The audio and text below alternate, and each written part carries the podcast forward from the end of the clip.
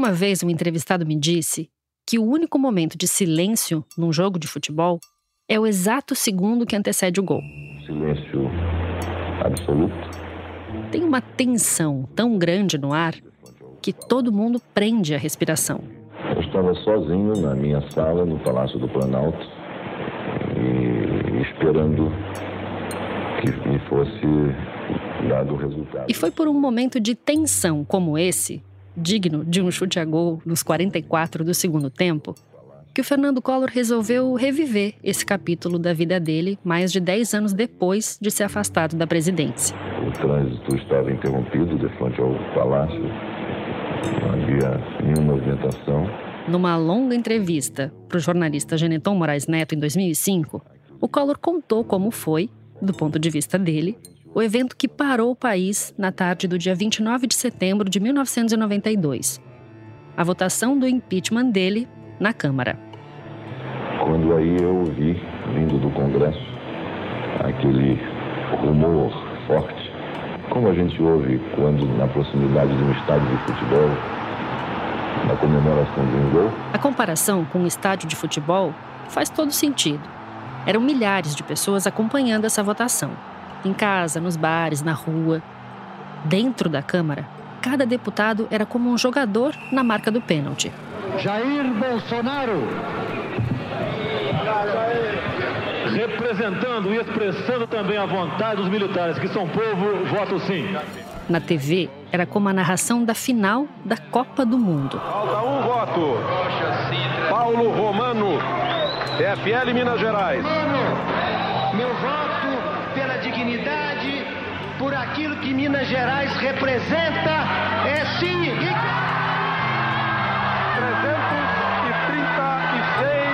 votos. Passou o impeachment pela Câmara dos Deputados neste momento. O gol era a vitória da torcida e a derrota do Fernando Collor.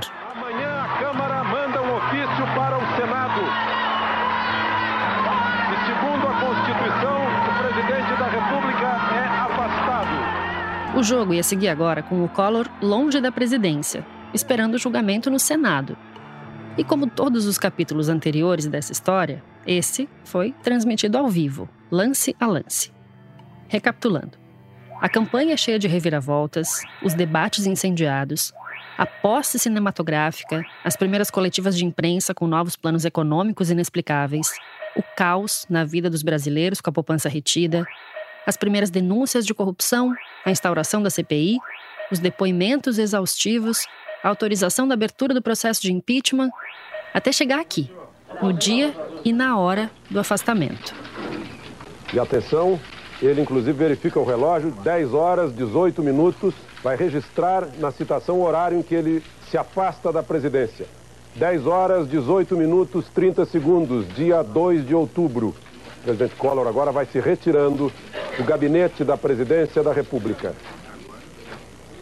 E ao contrário do rebuliço dos capítulos anteriores, combinando com um clima de final de Copa na votação do impeachment, essa cena aí, narrada na TV, é até meio melancólica. Um monte de gente no gabinete da presidência com a maior cara de velório. Ministros, deputados, assessores, imprensa. E um Collor bastante magro e abatido. Tudo muito protocolar e sem muitas palavras. O único som, durante algum tempo, era dos flashes das máquinas fotográficas. Mas a decisão de manter essa cobertura ao vivo tinha vindo do próprio Collor, que tinha cada passo ensaiado, com marcações, como numa peça. Por que, que o senhor decidiu que essa solenidade fosse transmitida pela TV e aberta a todo mundo? Porque eu queria que todo mundo presenciasse uma pantomima. Isso foi uma farsa, um jogo de, de farsantes, um jogo subalterno, sujo, inóspito, sempre. O Collor deve ser um dos poucos brasileiros que usa a pantomima como uma expressão do dia a dia. A palavra tem a ver com um teatro feito quase só com gestos e expressões faciais. Uma arte que o próprio Collor dominava muito bem. Por exemplo, quando ele deixou o Palácio do Planalto depois da derrota na Câmara. Às 10h35 da manhã, o presidente Collor deixa o Palácio do Planalto, de onde governou o país por 29 meses e 17 dias. Dos funcionários, recebe manifestações diferentes, emoção e vaias. O Collor deixou o Planalto por uma porta lateral e caminhou de mãos dadas com a primeira-dama, Rosane, durante uns 200 metros.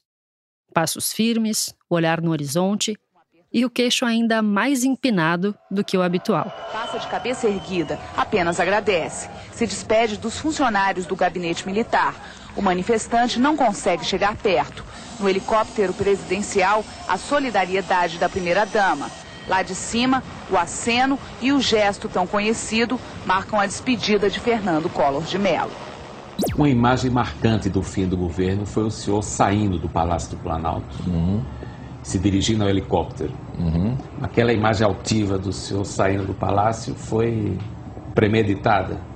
Naquele trajeto havia muita gente apupando e xingando, um particularmente, e um solitário aplaudindo. E aí eu me dirigi até lá, até onde eles estavam, essa aglomeração. Me dirigi ao que havia me xingado. E fui a ele e ele fugiu, saiu correndo.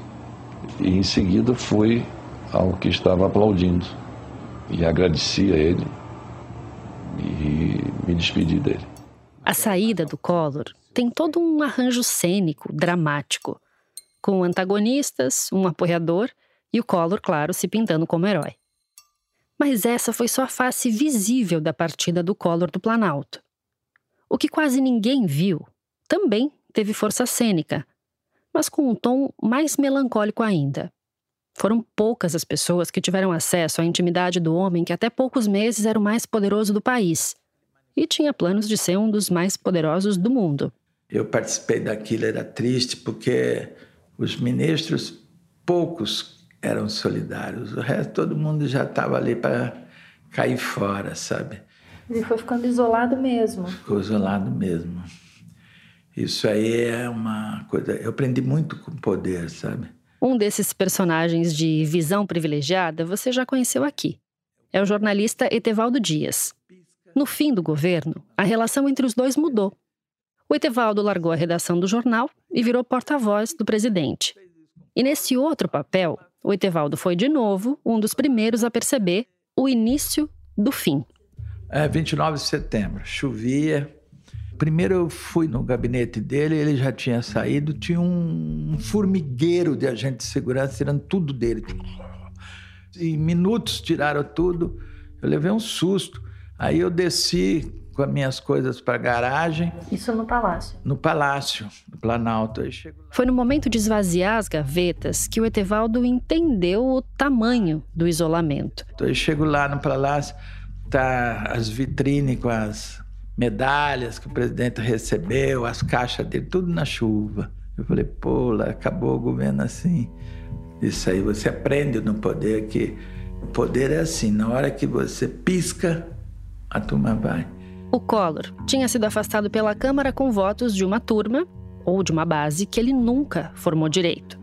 O que restava agora era juntar o que sobrou da tropa e montar a estratégia de defesa para o Senado. Tudo isso no bunker favorito dele. E aí nós fomos lá para a casa da Dinda, lá, onde era a biblioteca do pai dele. Pouca gente, né? Algumas pessoas foram. Mas era assim, visitas esparsas e fica esperando, né? Já não tinha muito o que fazer. Estava meio claro para a maioria das pessoas que o Collor não tinha chance de escapar do julgamento do Senado. E todo mundo em volta dele estava, na verdade, esperando a hora em que ele ia decidir renunciar.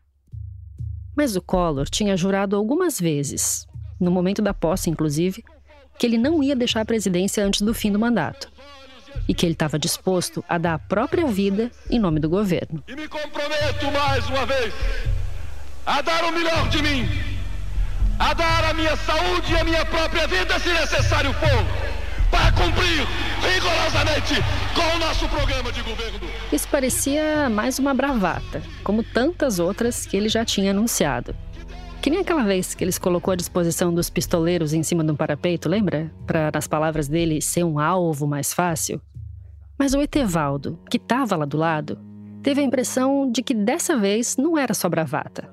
A coisa podia ser real. Aí quando terminou que ele foi afastado, eu estava na antessala ali, junto com o major, chefe de gabinete, porque eu falei, esse cara vai se matar.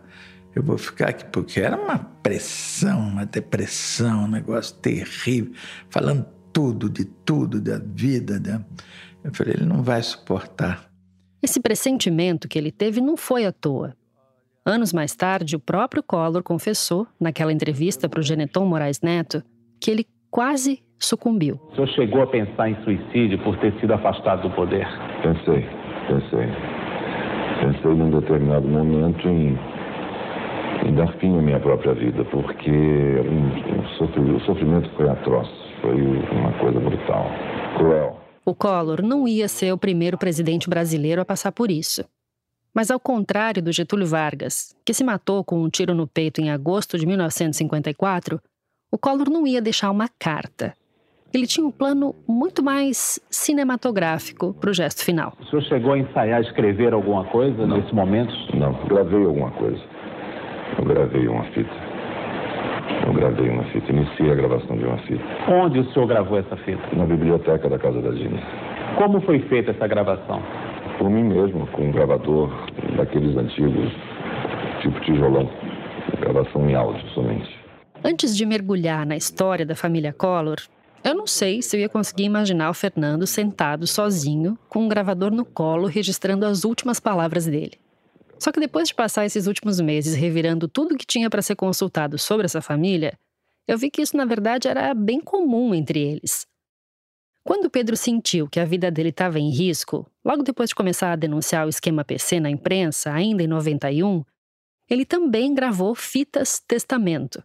E essas não são as que a gente está ouvindo aqui no Collor versus Collor, tá? As fitas que a gente tem são as entrevistas que a Dora Kramer gravou quando eles estavam escrevendo o livro. As fitas testamento do Pedro nunca foram ouvidas publicamente. Nem a fita do Fernando. Até porque a ideia não era para ser uma mensagem pública. Aquela novela, que tinha começado numa cena familiar, também ia terminar assim em família. O que é que o senhor dizia nessa fita? Na fita, eu começo explicando o porquê do meu gesto. Mas nada assim pensado ao povo brasileiro ou a algum documento que ficasse registrado na história. Não era um documento político, era um documento mais de cunho pessoal. E essa gravação só não foi ouvida por ninguém porque o Collor mudou de ideia. E nisso, ele foi influenciado por um personagem improvável, por um dos maiores adversários políticos dele. O Brizola alertou ele: olha, não se deixe. Como é que o Brizola falou para ele? Assim, como se disse assim: não cai em tentação. Tem horas que a gente sofre isso, mas não cai em tentação. Nessa época, o Leonel Brizola era governador do Rio de Janeiro. E apesar deles terem sido adversários na eleição de 89, ele tinha uma certa relação de amizade com a família Collor. Na última audiência ele teve comigo em palácio. Fui levá-lo à porta. Ele disse, presidente, eu venho de longe, de muito longe, né? com aquela uma forma meio pausada com que ele falava. Eu venho de longe, de muito longe, já assisti muita coisa na política deste país e acompanhei de perto o sofrimento do doutor Getúlio. Mas o doutor Getúlio deu fim à sua própria vida. O que eu quero lhe pedir, não como político, não como governador, mas sim como cidadão Leonel Brizola, é que resista, presidente. Lhe peço que resista. E nisso os olhos dele se marejaram de lágrimas e os meus também, nos abraçamos. E nesse momento em que pensei nesse ato extremo, sempre me vinha à, mente as palavras do governador Brizola. Eu disse, aí eu falei com ele que iria resistir e vou resistir. O Brizola tinha acompanhado bem de perto o destino trágico do Getúlio Vargas em 54. E essa experiência fez o Brizola intuir que o Fernando Collor tivesse vivendo uma pressão parecida.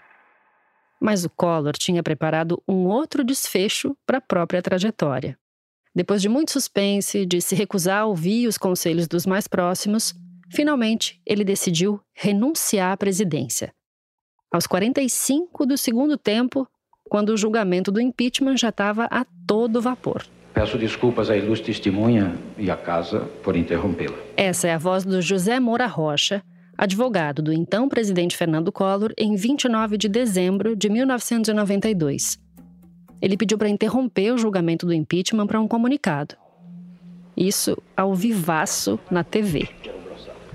Em papel com timbre particular, Fernando Collor, é assim vazado o requerimento. Excelentíssimo senhor presidente do Congresso Nacional, levo ao conhecimento de Vossa Excelência que nesta data e por este instrumento renuncio ao mandato de presidente da República para o qual fui eleito nos pleitos de 15 de novembro e 17 de dezembro de 89. Brasília, 29 de dezembro de 1992. Uma carta de seis linhas escrita à mão pelo próprio Collor foi a última tentativa do presidente de manter os seus direitos políticos. Mas a estratégia não adiantou. Depois de analisarem o pedido, os senadores ignoraram a carta e seguiram com a votação caçando os direitos políticos do Collor por oito anos. Diferente do Getúlio, o Collor não terminou saindo da vida para entrar para a história. Na entrevista com o Geneton, ele deixou claro qual era o papel que ele imaginava que desempenhava. E não era pouca coisa. Que isso aí fique registrado por aqueles que escrevem a história. Eu faço a história. Vocês escrevem a história. Eu sou Evelyn Argenta e esse é o Color versus Color, um podcast original Globoplay, produzido pela Rádio Novelo. Episódio final. Diga ao povo que vou. A família Collor parecia talhada para o ofício da dramaturgia. E todos com habilidades variadas, podendo ser ao mesmo tempo protagonistas da história e oráculos do enredo. Sabe aquele personagem das tragédias gregas que aparecia para anunciar uma profecia? Pois é. Não era só o Fernando Collor. O irmão dele, o Pedro, também era dado a presságios. E ele soltou umas dessas profecias durante uma entrevista para Dora. Não tinha ideia do que poderia acontecer comigo especificamente, nem com ninguém especificamente. Eu tinha ideia de que uma grande cagada estaria armada em relação a todo mundo. É aquela história eu senti que não ia, a parada ia terminar muito mal, mas muito mal. Muito mal. Ia terminar mal para quem? Para todo mundo. Hum. Para todos aqueles, para todos aqueles que tivessem alguma alguma clarividência, para todos aqueles que tivessem alguma, alguma perspectiva de reação. O Pedro Collor, assim como o Fernando, era uma espécie de oráculo de si mesmo e ele acabou tendo que lidar com as consequências da própria profecia. Na época dessa conversa, no final de 1992, ele já estava lidando. Depois do furacão das denúncias que ele fez contra o irmão presidente, o Pedro estava tendo que encarar o ônus de ter rompido não só com o Fernando, mas com grande parte da família e das pessoas próximas. Exilado em Miami com a mulher dele, a Teresa, o Pedro contou para Dora como ele via todo mundo se afastando. Porque isso é do gênero humano, eu não, não sinto mal, não sinto coisa ruim em relação a ninguém dessa, dessa, dessa gente, porque todos têm suas, suas, suas conveniências, todos têm suas, suas estudos, outros têm suas jaquetas. Isso é uma coisa que eu deixo para lá. De Mas lado. foram muitos eu sabia, que, eu sabia que isso ia acontecer, que todo mundo ia pular fora. Hum. E dane-se, nunca me fez falta não, graças a Deus. Nunca me fez falta.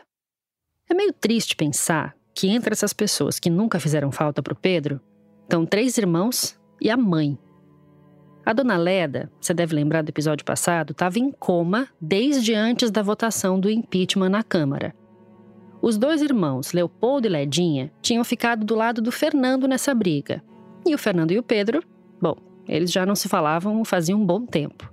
Só que a versão do Pedro estoico, durão, sem se importar com o que ficou para trás, não se sustenta muito quando a gente vê, daqui do futuro, o movimento seguinte dele. Meses depois de gravar essas fitas com a Dora, algumas delas gravadas nos Estados Unidos, inclusive, o Pedro estava preparando o retorno dele para a terra natal, com um plano não muito original. Pelo menos não muito original para a família Collor de Mello. O Pedro queria ser político, que nem o pai, que nem o irmão.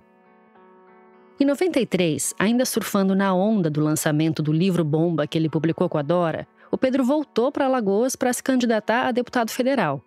Ele acabou se filiando ao extinto PRP, o Partido Republicano Progressista. Era um tirateima. Ele queria o reconhecimento, ou o julgamento, do povo. Mas ele tinha como obstáculo a esse plano a própria profecia dele, aquela de que as coisas não iam terminar bem. A campanha dele flopou e ele não conseguiu se eleger. Mas essa não foi a pior parte da profecia. Ainda durante a campanha, o Pedro passou a sofrer com fortes dores de cabeça.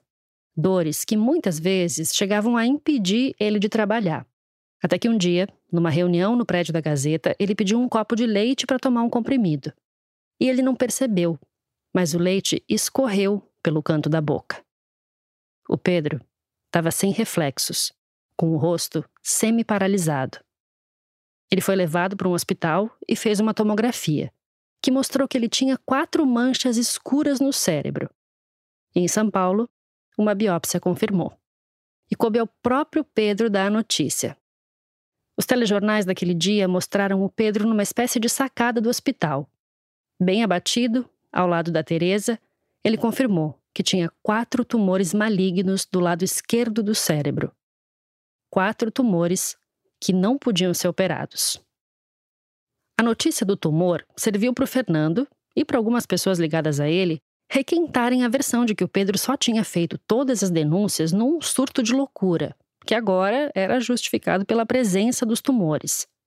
Mas se você lembra do nosso segundo episódio, Naquela época, o Pedro foi submetido a uma bateria de exames no começo do furacão da crise entre os irmãos.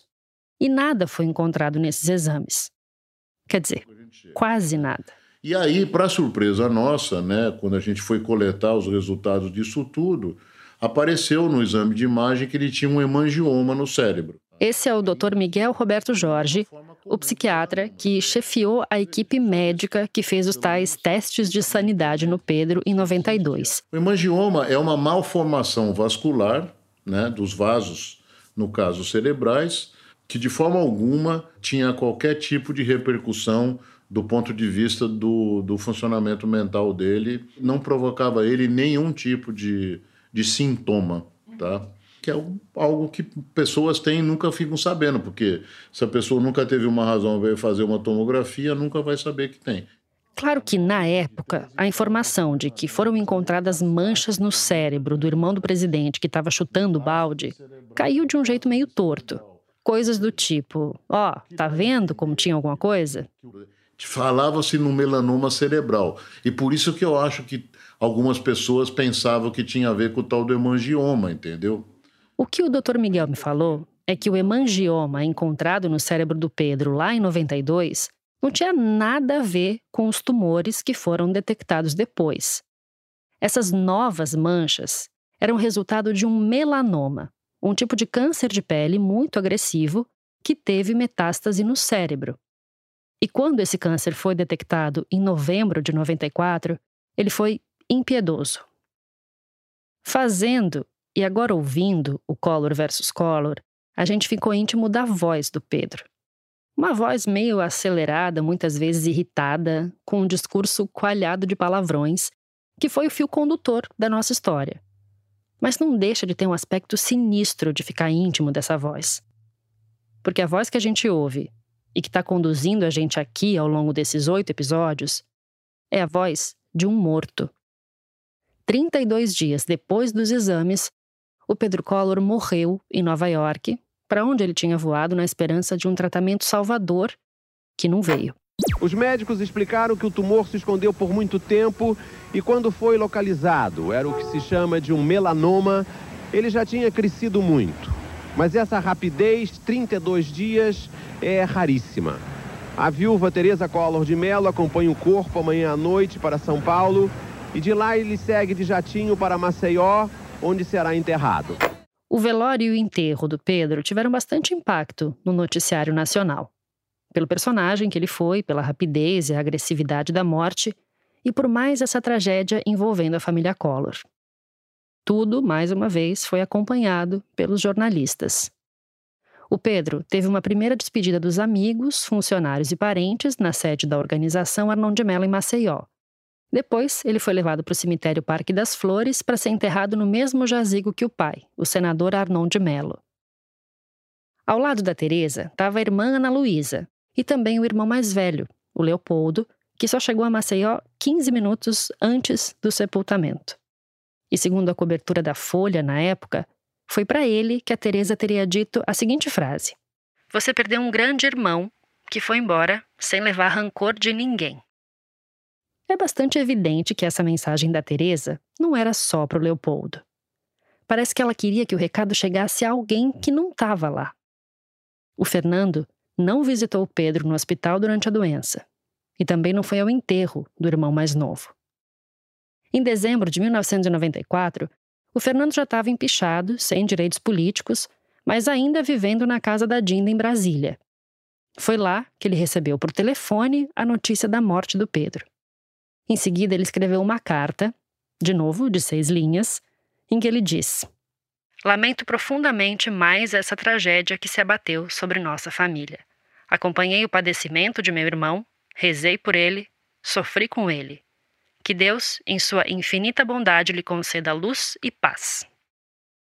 Depois disso, Collor mandou rezar uma missa nos jardins da Dinda, que afinal era casa da família, em homenagem ao irmão. Esse podia ter sido o último capítulo dessa conturbada relação entre os dois irmãos. Mas não foi. O Fernando ainda ia ter que lidar com o fantasma do Pedro. No começo do ano 2000, o Fernando Collor topou ser perfilado na revista Playboy.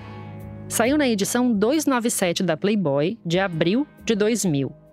A reportagem tem sete páginas e foi escrita pela jornalista Andrea Barros. As fotos são do repórter Ubirajara Detmar, que captou os melhores ângulos da mansão do Fernando Collor nos Jardins, em São Paulo, onde ele estava morando naquela época. Bom, é uma reportagem cheia de pequenos tesouros, que vão desde as curiosidades sobre a forma física do ex-presidente cinquentão até coisas bem íntimas, como um trecho em que a ex-primeira-dama Rosane Collor comete uma inconfidência. Ela conta que presenciou mais de uma vez o marido vagando pela casa à noite, repetindo sozinho a frase: Por que, Pedro? Por quê? A cena do Collor falando sozinho na madrugada deixou a Rosane tão assustada que ela achou melhor esconder todas as armas da casa. Mas esse solilóquio do porquê Pedro parecia a insistência de um enigma que o Collor continuava tentando decifrar anos mais tarde. O que teria feito o Pedro partir para o ataque que ia começar o fim do sonho presidencial do irmão? Em várias entrevistas, o Fernando Collor colocou no Pedro a responsabilidade pelo impeachment, Nessa matéria da Playboy, as aspas são assim: Foi o Pedro quem me tirou da presidência. Foram as suas palavras, as suas mentiras que ganharam credibilidade porque ele era meu irmão. Mas o Pedro, quando conversava com a Dora lá em 92, ainda quente, não entendia assim. Não fui eu quem derrubou o Fernando. Quem, quem derrubou o Fernando foi a sua própria megalomania, a sua própria incapacidade de reconhecer as limitações do ser humano. Ele queria ter o poder supremo de enganar todo mundo o tempo todo, da forma que ele quisesse, da forma que ele pudesse, todo mundo tinha obrigação de aceitar aquilo como verdade, como dogma. Não é possível, não é possível. Essa ideia megalomaníaca do poder supremo pode parecer um exagero retórico de um irmão magoado. Mas essa mesma matéria da Playboy revelou uma informação que não é nada trivial. Uma informação que põe em xeque as limitações do ser humano, Fernando Collor, e que coloca ele em outro plano, uma informação que talvez faça a gente repensar o que ele queria dizer quando vagava pela casa repetindo: Por que Pedro? Por que Pedro? Ou melhor, uma informação que faz a gente repensar com quem ele estava falando. Pedro. Porque foi nessa matéria que o Fernando Collor revelou pela primeira vez uma crença que ele alimentava há um tempo. Fernando Collor acreditava ser a reencarnação de Dom Pedro I. Foi nesse contexto que o Fernando entregou para a jornalista da Playboy a seguinte frase: A causa do que aconteceu comigo está em outras vidas. O Collor não tirou essa impressão do nada. Há muitos anos, ele recebia sinais de que o caminho dele era regido também por outras forças. É que a superstição e até o esoterismo sempre foram muito comuns dentro da família Collor. Tanto que foi a dona Leda que levou o Fernando numa vidente pela primeira vez. Essa história rolou na campanha presidencial, sai no jornal, por isso que eu tô pensando agora que ele tinha 14 anos. Parece que é 14 anos mesmo. Ele disse, ele disse que a Zé Barbosa que tinha 14 anos. É isso mesmo, é. Ele disse a Zé Barbosa que tinha 14 anos. Isso mesmo. Rolou esse Sim, rolou. É. A história, que foi até matéria do Jornal do Brasil em 89, diz que quando Fernando era adolescente e estava de férias com a família no Grande Hotel Araxá, ele resolveu procurar uma vidente da cidade junto com uma namoradinha da época. A vidente teria dito o seguinte: Vai acontecer algo trágico na sua vida por volta dos 40 anos. E aí o Fernando teria perguntado assustado: A morte? E ela, enigmática: Não, a morte em vida. E ele, tentando conseguir mais detalhes, perguntou: Mas para sempre? E ela disse: Não, um dia essa morte acaba. Os detalhes desse encontro foram contados também anos depois na revista Isto É, em julho de 2007, justamente quando essa morte acabou e o Collor voltou à cena política como senador da República. Só que, mesmo quando o Collor não estava procurando, as vozes do além vinham atrás dele e ajudavam a reforçar as crenças que ele já tinha. O Etevaldo Dias testemunhou um desses momentos. Tem uma história que eu gosto de contar. É incrível. A história que ele me contou aconteceu logo depois do impeachment do Collor. Nessa época, o Etevaldo já não ocupava mais oficialmente o cargo de porta-voz da presidência, claro, mas ele ainda trabalhava direto com o Collor, organizando a agenda, os pedidos de entrevista, de visita, essas coisas. Até que veio um pedido inusitado de um conhecido. O Márcio Braga, que foi presidente do Flamengo, deputado e tal, me pediu que o Collor recebesse uma secretária da prefeitura de Vassouras. Hum. Ele disse: ah, tá bom, pode mandar ver. Aí ele entrou, fechou a porta, né? Ali naquela salinha ali, desse tamanho. Aí a mulher sai em lágrimas, chorando e tal, saiu. Aí no outro dia eu falei: o que, que houve aí com essa mulher? Ele disse: pô, Tevaldo, você me arruma cada uma. Eu disse que foi. Aí, quando a mulher entrou aqui, ela caiu de joelho. Meu Dom Pedro, meu Dom Pedro, e beijava minha mão, dizendo que ela era a, amante de Dom Pedro. A, a, a Marquesa de Marquesa de Santos. Santos. É. Marquesa de Santos, sou Marquesa de Santos, nós nos encontramos depois de tudo. Aí o Collins ficou, tá bom, era uma mulher, tinha na cabeça que ela era. Uh, a Marquesa de Santos. Era o, o a, reencarnação. reencarnação da Marquesa de Santos e ele era Dom Pedro. E esse deslumbramento em torno da figura do Collor não se restringia à crença da Marquesa de Vassouras. A conexão entre Dom Pedro I e Dom Fernando Collor foi bem anterior. Segundo o próprio Fernando, a primeira a notar semelhanças foi a própria mãe dele, a dona Leda dizia que eles tinham o mesmo nariz.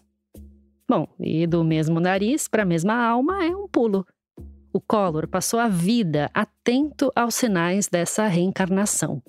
E durante a presidência, ele recolheu alguns. Por exemplo, quando ele foi para a República Tcheca em outubro de 1990.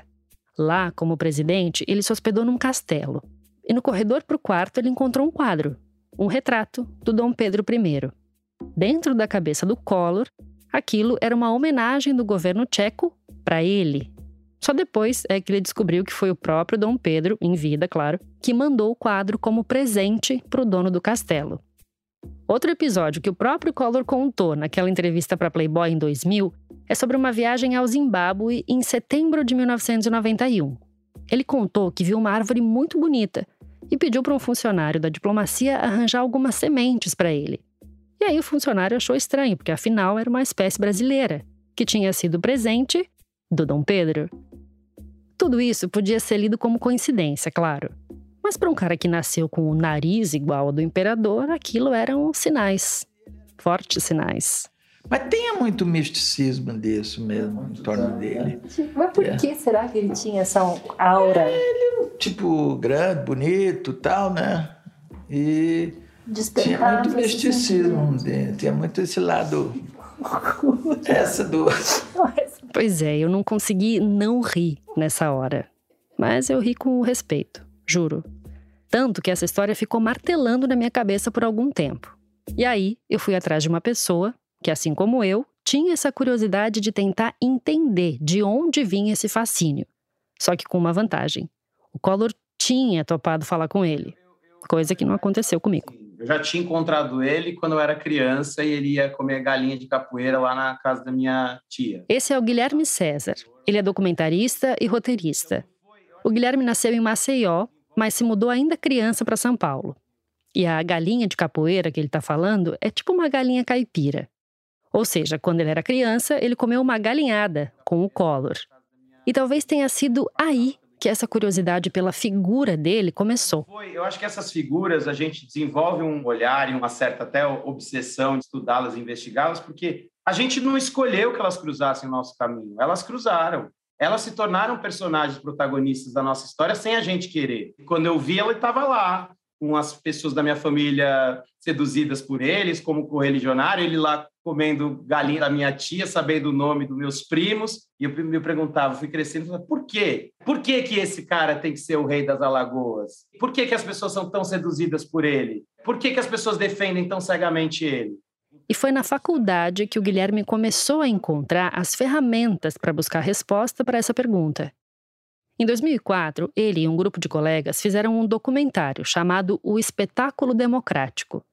E eles queriam conversar com todos os ex-presidentes vivos. Só que em 2004, o Collor estava numa fase um pouco reclusa, evitando falar de política e até ensaiando uma saída da vida pública.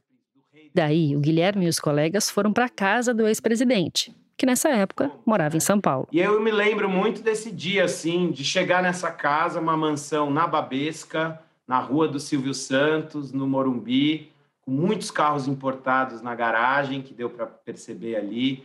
Me lembro da louça do banheiro, uma, uma decoração também, eu acho que isso, assim, né, ca- carregada desse desejo de ser império, de ser nobreza. Ele ficou tremendamente impactado pelo próprio Fernando Collor. Eu só tinha visto ele na adolescência, na infância, reencontrando ele tantos anos depois. Talvez eu tenha entendido pela primeira vez esse magnetismo que ele causou na minha família, assim, porque de fato, ainda naquele momento, hoje eu não consigo mais ver isso. Assim, ele tinha uma aura mesmo, assim, que é muito atento ao, ao campo de força que está em volta dele, que olha no olho, que segura na mão com força. A estratégia da equipe foi buscar um outro ponto de vista, tentar fugir daquele campo magnético. Ele sabia que o que a gente estava buscando ali era capturar um pouco da alma dele, não só o que ele estava falando.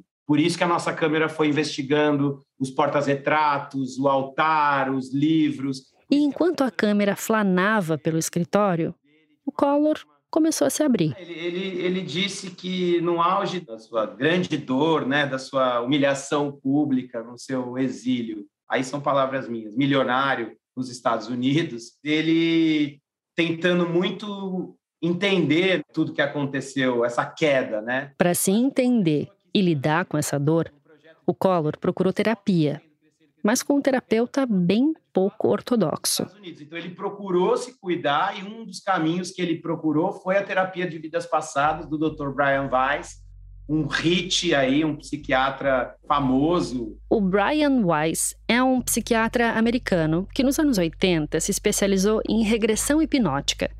Ele foi bem requisitado no final dos anos 90. Fazia participações em programas de rádio, de TV. Dava entrevista para Oprah Winfrey, enfim. E que escreveu o livro da, Terapia das Vidas Passadas, que é um livro que você começa a ler, você não consegue parar, porque de fato tem ali um, um método, né? Você acredita um pouco que aquele homem conduz a essas vidas. E... O livro chama A Cura através da Terapia de Vidas Passadas. O título é bem autoexplicativo, né? E foi com essa ideia de buscar a cura através da regressão que o Fernando Collor foi ao consultório do Dr. Brian Weiss nos Estados Unidos em 1997, um ano antes de voltar a morar no Brasil. E o Fernando relatou desse atendimento com o Dr. Brian Weiss, onde se chegou na encarnação de Dom Pedro I, sendo ele, então, talvez a vida atual, a encarnação atual do imperador. E aquilo me surpreendeu muito, porque ele, de fato, acreditava naquilo. Só que a crença do Fernando Collor nessa encarnação passada foi além. Ela virou uma espécie de devoção. Um pouco estranha, porque seria uma espécie de devoção a si mesmo, mas que ganhou forma num dos cantos da casa, onde o Fernando construiu um pequeno altar. E quando Guilherme teve na casa do ex-presidente, ele viu a imagem definitiva dessa crença. O Fernando Collor, Pedro I. E lá estava um porta-retrato que tinha a simbiose do rosto do Fernando com o Dom Pedro. O Collor tinha mandado imprimir a fotomontagem feita pela revista Playboy para ilustrar a matéria, onde ele e o imperador se misturam, virando uma pessoa só. É aquela foto clássica do Dom Pedro I que está nos livros de história, sabe? Só que com o rosto do Fernando. E ele emoldurou ela. Ele emoldurou e colocou na biblioteca de casa, a crença nessa reencarnação tinha ainda uma vantagem adicional. Ela dava uma explicação transcendental para a rivalidade entre ele e o Pedro. Para o Fernando Collor, se ele era o Dom Pedro, o Pedro Collor era o Dom Miguel, o terrível e invejoso irmão do imperador. Sim, o Dom Pedro e o Dom Miguel tinham reencarnado ao mesmo tempo, revivendo a rinha fraterna no Fernando e no Pedro Collor. Que timing, hein? Tudo isso para tentar resolver de uma vez por todas a rivalidade que resultou na sangrenta guerra pelo trono de Portugal. Aí pausa para uma breve explicação histórica dessa outra treta de família. Bem resumidamente, tá? Dom Pedro e Dom Miguel eram filhos do Dom João VI e da Carlota Joaquina. Eles vieram para o Brasil, ainda crianças, junto com a corte portuguesa, em 1808. O Dom Pedro era o preferido do pai e o Dom Miguel, o queridinho da mãe, mas aí isso aí é só uma curiosidade no meio de tantas. O que importa nessa treta real é que quando Dom João morreu em Portugal em 1826, o Brasil já era independente. Independência proclamada pelo Pedro, que agora era Dom Pedro I, imperador do Brasil. Lá em Portugal começou uma disputa para decidir quem ia ser o herdeiro do trono do Dom João. Pela ordem natural, seria o Dom Pedro. Mas ele já era imperador do Brasil e não podia governar os dois países. E aí, ele abdicou do trono de Portugal em nome da filha dele, a Maria da Glória. Só que a Maria da Glória tinha só sete anos. E mais, ela estava prometida para o tio, o Dom Miguel. Com esse casamento, o Dom Miguel passou a ser o regente em nome da sobrinha e noiva, que era uma criança. E foi durante a regência que o Dom Miguel se autoproclamou rei.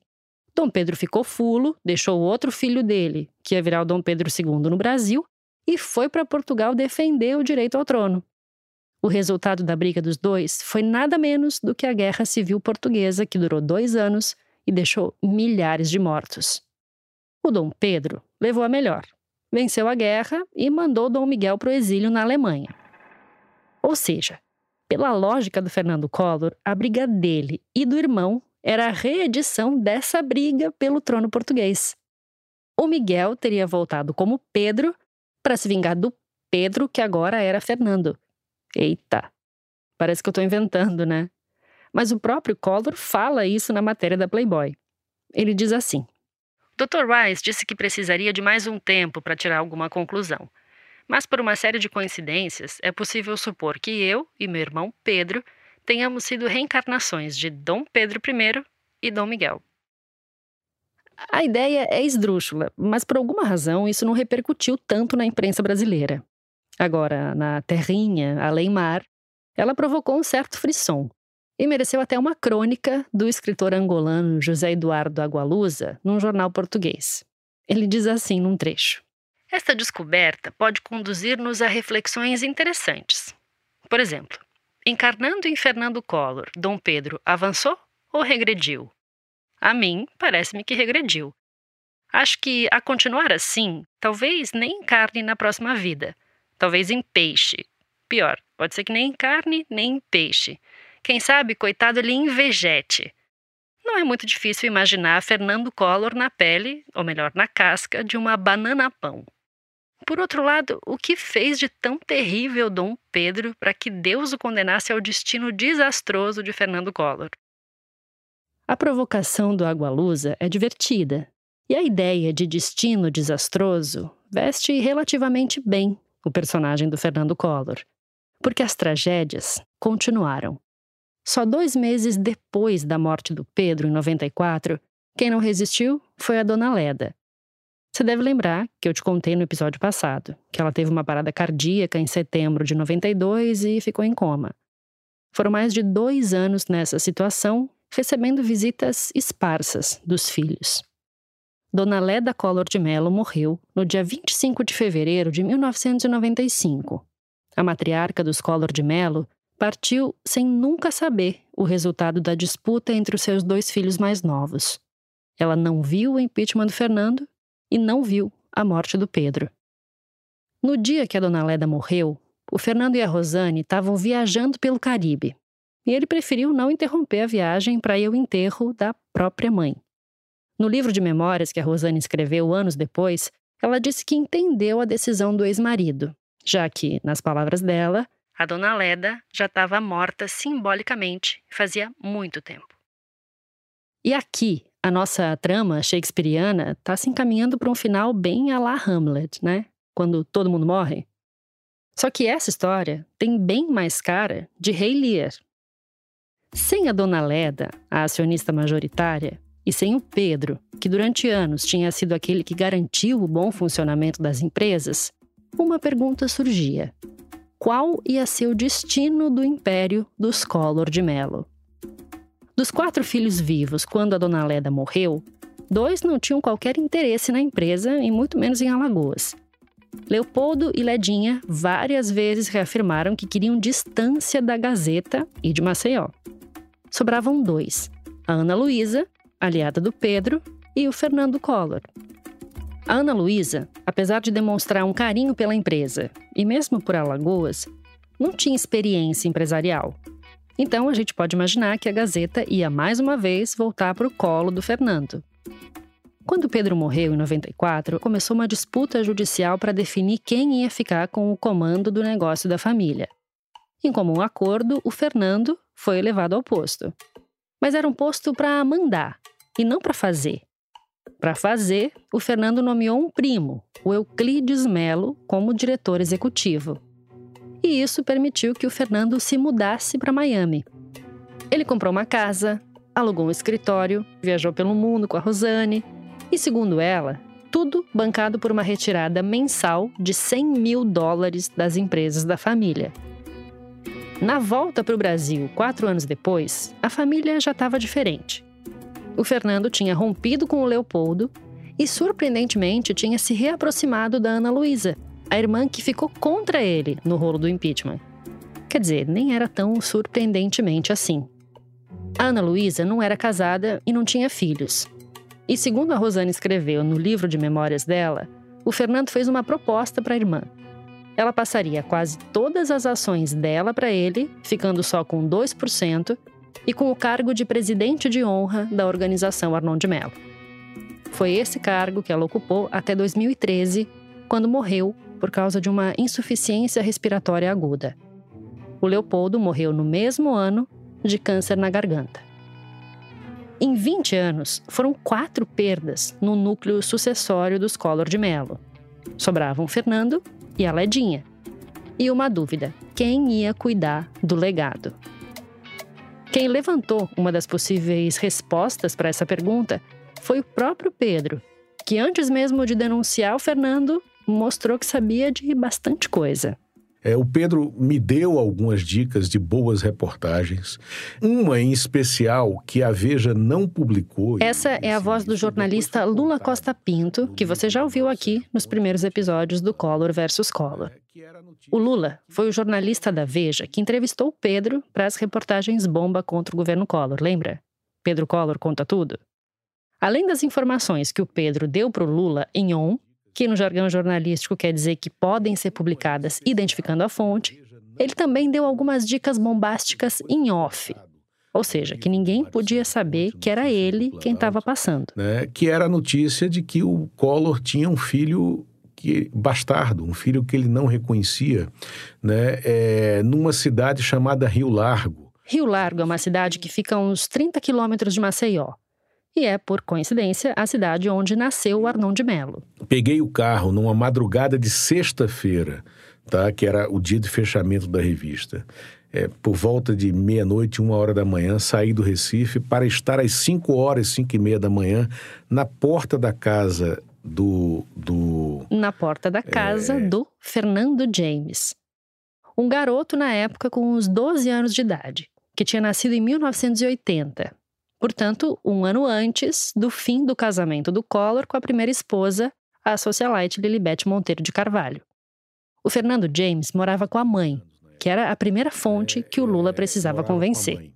E fui para lá, passei numa padaria, comprei pão, leite, manteiga, queijo, ovos, cheguei com o café da manhã pronto na porta deles lá. E deu certo. Ela confirmou toda a história, como ela conheceu o Collor, como ela engravidou, por que, que ela não quis tirar, toda a relação que o garoto tinha com o Collor tal. Com tudo isso na mão, o Lula escreveu uma matéria que ia sair no número seguinte da Veja. Fizemos a reportagem, mandei para a revista a tempo de ser publicado.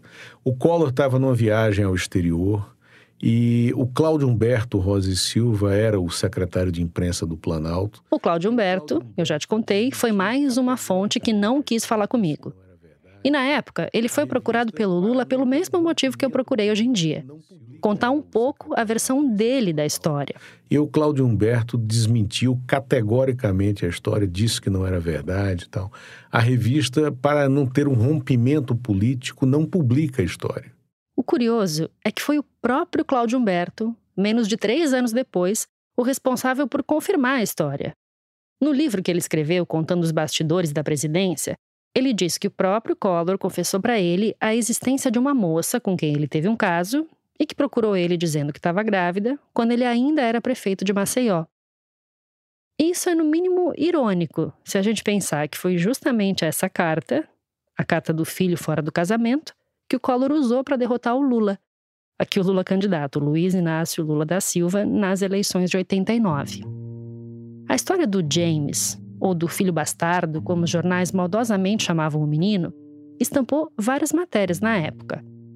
Isso serviu para alimentar na cabeça dele o desejo de conhecer o pai. O que só aconteceu em 1998, quando um exame de DNA reconheceu que o Fernando James era filho do Fernando Collor. Fernando James Brás Collor de Mello era o filho homem mais novo tinha nascido depois do Joaquim Pedro e do Arnon Afonso, que eram os filhos da Lilibete. O Joaquim e o Arnon foram criados no Rio, estudaram em colégios na Suíça e fizeram faculdade nos Estados Unidos. E o Collor, no primeiro momento, achou que eles dois poderiam ser os herdeiros das joias da coroa. Arnon com o quinhão político e o Joaquim com a parte das empresas. Um roteiro já conhecido na família, né? No começo dos anos 2000, o Arnon Neto assumiu a Gazeta, foi nomeado presidente do CSA, o Centro Esportivo Alagoano, e saiu candidato a deputado federal em 2002.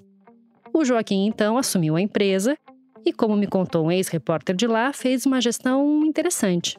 Sanou as contas, afastou o jornalismo da interferência política local e até recuperou uns anunciantes. Só que a família Collor nasceu da política. E o Arnon Neto não se elegeu político. E o Joaquim Pedro, à frente da Gazeta, não ajudou a eleger nenhum político. Nenhum dos dois resistiu em Alagoas. Eles voltaram para o Rio e hoje têm relações cordiais apenas com o pai. Já o James é a figura mais frequente nas redes sociais do Collor. E o motivo talvez seja mais uma vez político. Fernando James foi vereador em Rio Largo, tentou ser prefeito e deputado federal. Depois da última derrota como político, restou administrar uma massa falida daquele que um dia foi o grande diamante da família Collor.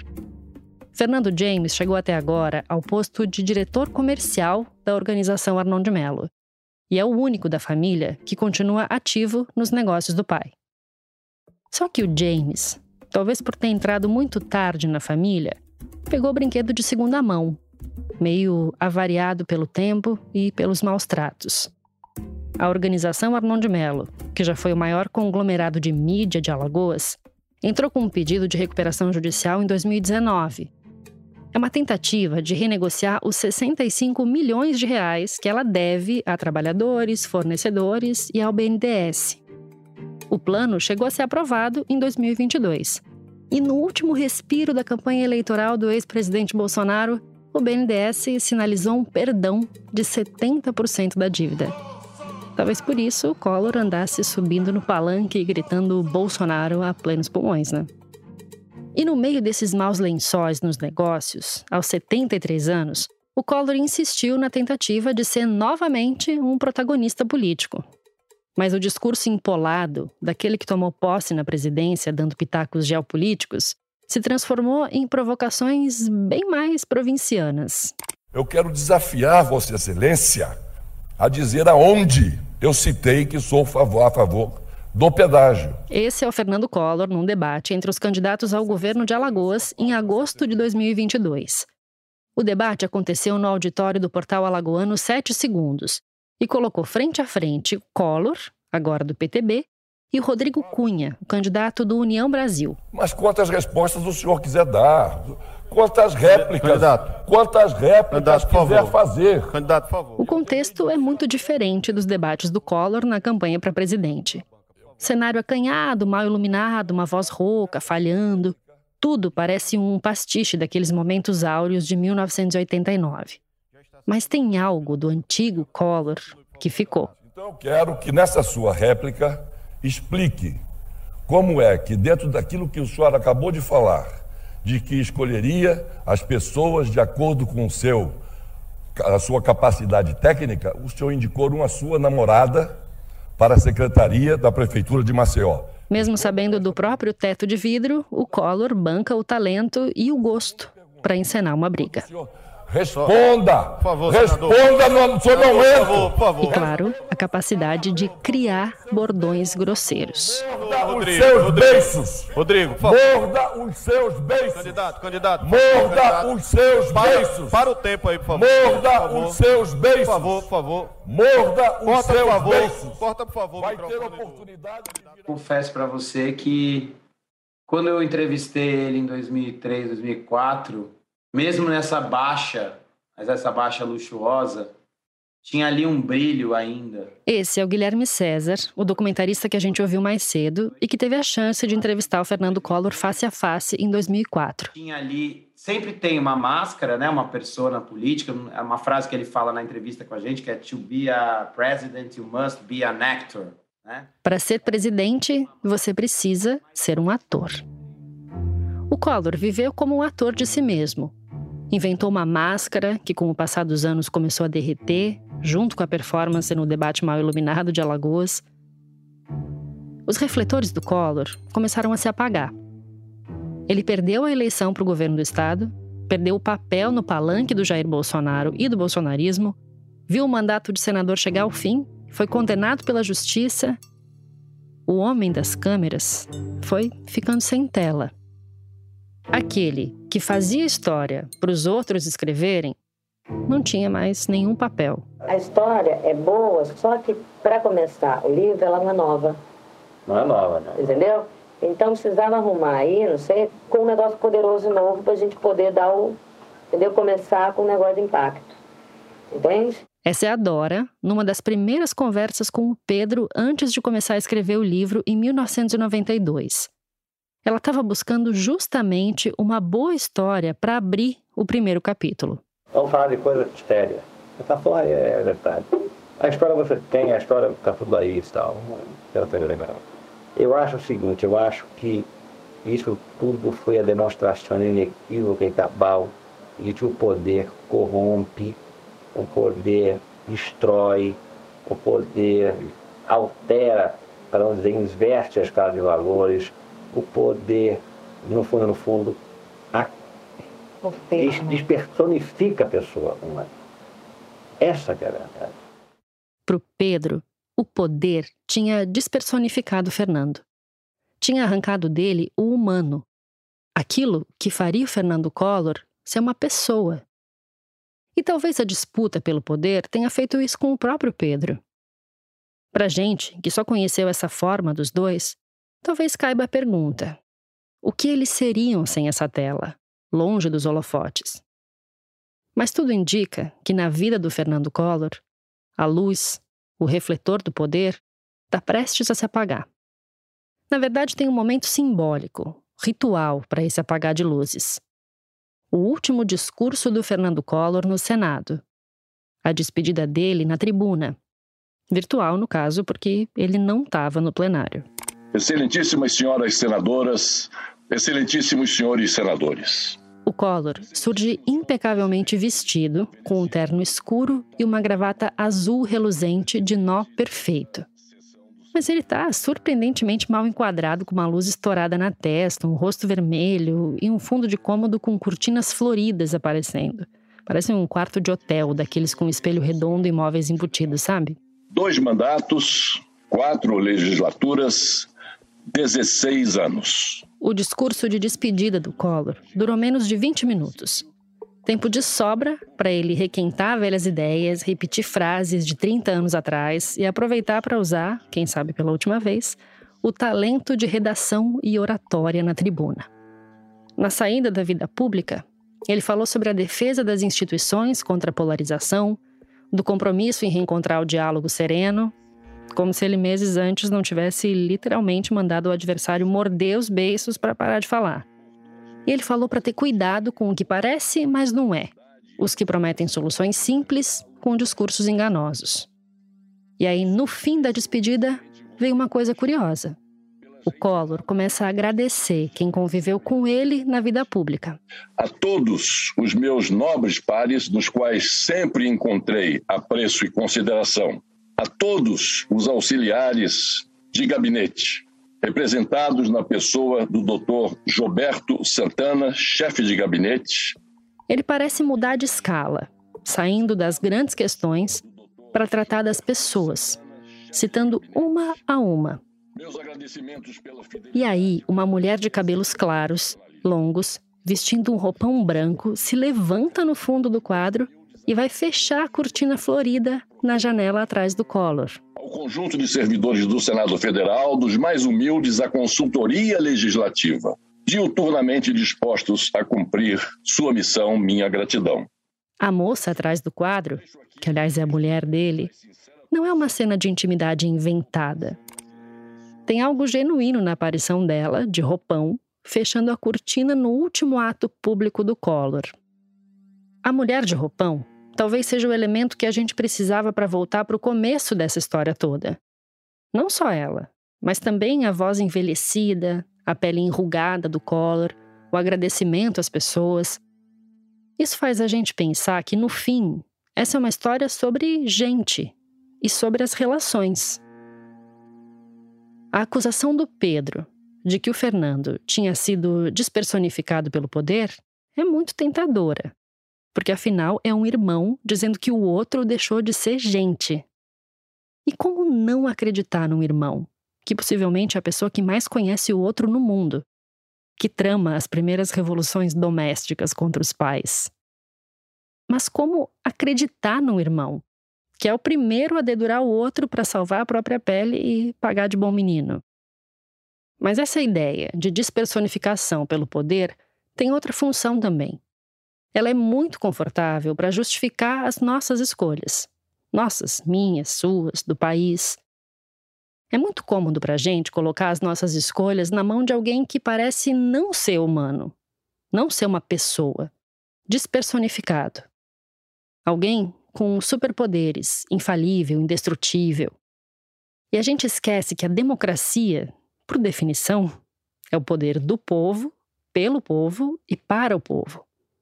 Quer dizer, só tem gente nessa parada. E gente mente. Gente engana. Gente sente ciúme, inveja. Gente é gananciosa. Gente quer aplauso.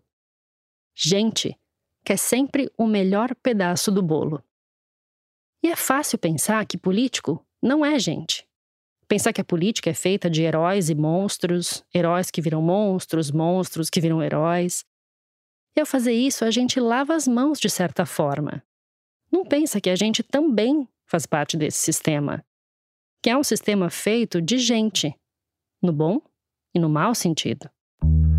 Lá no começo eu falei que o que a gente estava tentando descobrir com esse podcast era como uma briga de família derrubou um presidente e chacoalhou a República. E contar a história dos primeiros anos da redemocratização do Brasil através dos conflitos internos de uma família pode ser a chance que a gente tem de olhar para as famílias que, volta e meia, usurpam o poder no Brasil. Mas é sempre mais do que isso. Quando a gente decidiu contar essa história, a gente queria chacoalhar, de certa forma, o jeito que a gente vê a própria República, para não cair nos mesmos erros, para não repetir a mesma tragédia, que se torna farsa, que se torna tragédia de novo. O Supremo Tribunal Federal estabeleceu uma pena de oito anos e dez meses de prisão para o ex-presidente Fernando Collor de Mello, num desdobramento da Lava Jato. Mas a fixação da pena pelo plenário aqui do Supremo Tribunal Federal não significa que Collor será preso imediatamente. Primeiro, a corte terá que analisar possíveis recursos da defesa. Se a corte negar os recursos, começa a execução da pena, que no caso de Collor deverá ser inicialmente na prisão. Color vs Color é um podcast original Globoplay, produzido pela Rádio Novelo. Eu sou Evelyn Argenta e fiz a produção, pesquisa e reportagem desse podcast. Também assinei o roteiro com a Aurélio Aragão e o Rafael Espínola, da Segundo Andar. Esse projeto foi criado a partir das entrevistas que a jornalista Dora Kramer fez para escrever o livro Passando a Limpo, a trajetória de um farsante, que o Pedro Collor publicou pela editora Record em 1993. Além de ceder o material das fitas que ela gravou para a elaboração do livro, a Dora é a consultora desse podcast. A direção criativa é da Branca Viana, da Flora Thompson DeVoe e da Paula Scarpim, que também faz o tratamento de roteiro e a sonorização desse podcast. Eu fiz a montagem desse episódio. A checagem é do Plínio Lopes. A produção executiva desse programa é do Guilherme Alpendre e da Marcela Casaca. Nossa gerente de produto e audiência é a Juliana Jäger. A promoção da Rádio Novelo é feita pela Bia Ribeiro, com peças do Matheus Coutinho. A identidade sonora de Color vs Color foi composta pelo Pedro Leal Davi. A finalização e a mixagem do programa são obra do João Jabassi e do Luiz Rodrigues, da Pipoca Sound, que é onde eu gravo a locução do podcast. A Bel Baroni, a Laura Helstab e o Pedro Gutmann fizeram as transcrições das entrevistas que você ouviu aqui. Muito obrigada!